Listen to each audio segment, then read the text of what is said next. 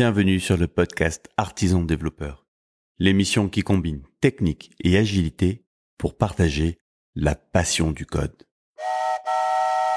Quelle est la pertinence de sélectionner en entretien d'embauche sur de l'algorithmique alors que ce ne sera probablement pas le cœur de ton job au quotidien? Alors attention, j'aimerais mettre un petit avertissement. J'aime l'algorithmique, je m'éclate là-dessus. En ce moment, j'apprends le Swift et euh, je joue beaucoup sur Coding Game et ça m'amuse énormément. Mais la question, c'est dans un contexte professionnel, à quel point est-ce que tu vas réellement utiliser cette compétence d'algorithmique? Et pourtant, j'ai l'impression que c'est un critère hyper répandu dans les boîtes de, de sélectionner et de recruter sur euh, cette, cette capacité à faire des algorithmes. Et en fait, moi, je connais très peu de jobs dans lesquels l'algo est vraiment importante. Alors, je dis pas, il y a, bien sûr, il y a des jobs dans lesquels c'est important où tu vas bouffer de l'algo. Et ok, pour ces jobs-là, c'est évident qu'il faut euh, trier et sélectionner sur cette capacité parce que écrire des algos et des bons algos, euh, c'est une vraie compétence à part entière. Mais pour le commun des mortels, quelle est réellement la proportion de ces jobs-là? Je, je crois que c'est vraiment infime, c'est 1%, 2% peut-être des jobs qui sont concernés. Mais ça, c'est vraiment une croyance. Je sais pas je suis très curieux de ton avis. Parce que même, je me dis, même si un jour tu as un bout d'algo à écrire et que tu es, moyen sur le sujet, tu t'en sortiras a priori. Quoi. Tu, tu vas trouver une manière de faire, ça sera peut-être pas optimisé, ça sera peut-être pas. Euh, ça supportera peut-être pas des charges énormes. Et là, effectivement, si tu as un algo à faire qui est sous charge, tu auras encore plus de travail à faire, il faudra que tu creuses. Mais j'ai l'impression que quand même, globalement, on s'en sortira. quoi. Même, j'ai envie de te dire, si on va un petit peu plus loin comme ça, je questionne la pertinence de recruter sur la, connaissance pure d'un framework. Euh, ok, tu vas me dire c'est déjà plus pertinent et je suis d'accord parce que ton framework, a priori, tu l'utilises au quotidien. Mais quelle est réellement la pertinence de recruter sur euh, Angular V2 euh, Tu sais comme moi que ces choses-là, elles bougent énormément. Tiens, tous les ans, as le nouveau framework à la mode, tu as, as, des vagues successives. Là, ces dernières années, c'était la vague du JS. En ce moment, j'ai l'impression que c'est la vague du Python qui est en train de monter. Bon, ok, euh, est-ce que c'est vraiment pertinent de sélectionner quelqu'un qui va probablement t'accompagner sur plusieurs années quand on sait que les modes des frères Mork vont et viennent, se font et se défont?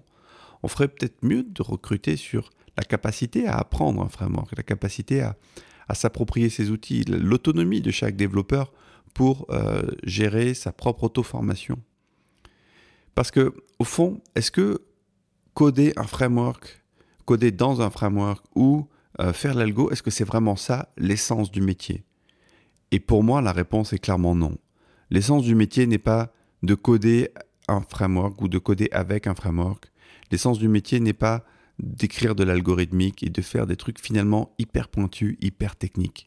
Pour moi, ce qui fait l'essence du métier de développeur, c'est d'abord ta capacité à comprendre le besoin réel de l'utilisateur. Donc je vais, la redire doucement cette phrase. Comprendre le besoin réel de l'utilisateur.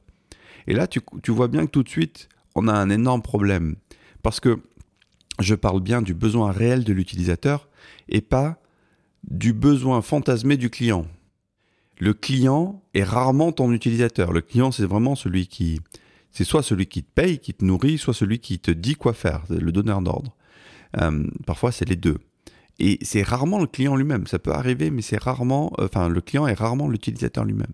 Et dans le meilleur des cas, le client croit qu'il sait ce qu'il veut, croit qu'il sait que, ce que voudra son utilisateur. Mais dans la réalité, c'est rarement le cas.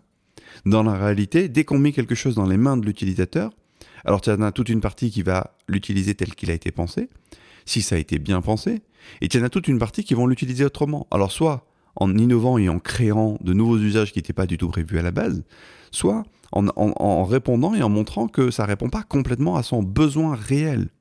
Et donc là déjà tu vois qu'on a un boulot énorme rien que là. Ensuite, pour moi, l'essence du métier, c'est échanger et se coordonner. C'est-à-dire de parler entre humains, parce que l'époque où une personne seule pouvait faire un programme complet est quand même un peu derrière nous. Tu peux toujours, si tu es free, si tu es, euh, ou même développeur isolé dans une boîte, faire beaucoup de choses.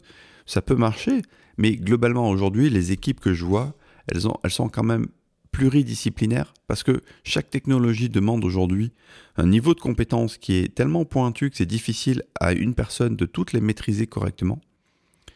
Et, du coup, aujourd'hui, on a vraiment besoin de bosser en équipe. Et donc, cette nécessité d'échanger et de coordonner me paraît largement plus critique dans un projet, pour la réussite d'un projet, que ta capacité à coder un algo.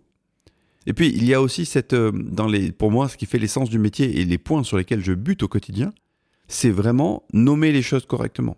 Pour moi, c'est une des activités les plus difficiles à faire. Alors parfois, j'ai l'inspiration, ça vient vite. Parfois, c'est plus compliqué que ce que je pensais. Parfois, il faut que je m'y reprenne à une, deux, trois, quatre fois pour trouver le bon concept, donner le bon nom. Et comment je sais que j'ai pas donné un bon nom?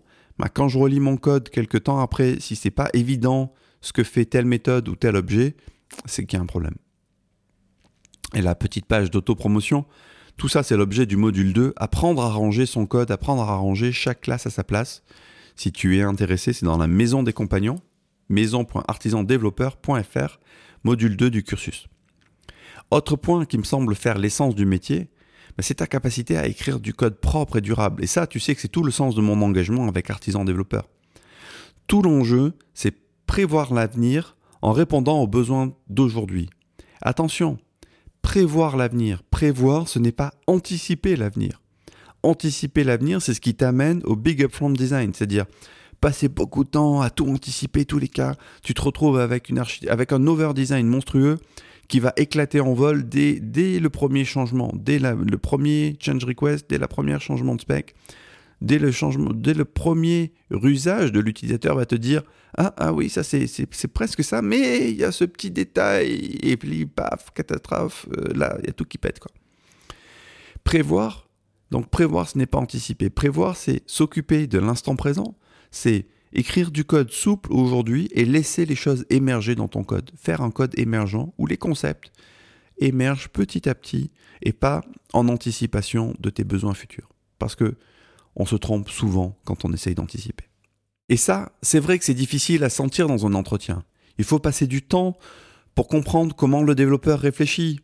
Et c'est pas un QCM ni euh, un test d'algo qui va t'amener ça. Et du coup, je comprends que ce soit plus difficile à faire, surtout dans une époque où les développeurs n'ont pas spécialement envie de passer euh, une demi-journée sur un recrutement. Ils ont tellement d'offres que c'est difficile pour eux de passer ce temps-là. Mais pourtant, ça me paraît essentiel et en tout cas, aujourd'hui, je questionne vachement ces, ces, approches où on teste sur un QCM, où on va te tester sur un truc hyper pointu d'un langage, d'un cas particulier du langage. Ça me paraît, ça me paraît juste un non-sens. Mais je suis curieux de ton retour. Est-ce que ça te semble pertinent de sélectionner sur de l'algorithmique, voire même sur la connaissance d'un framework? Est-ce que, est que tu fais souvent d'algorithmique dans ton quotidien? Tiens, est-ce que ça c'est vraiment un sujet pour toi? Est-ce que tu en fais beaucoup? Est-ce que c'est vraiment une difficulté? Je te laisse me, me transmettre tout ton feedback sur benoît.artisandéveloppeur.fr et je te dis à demain.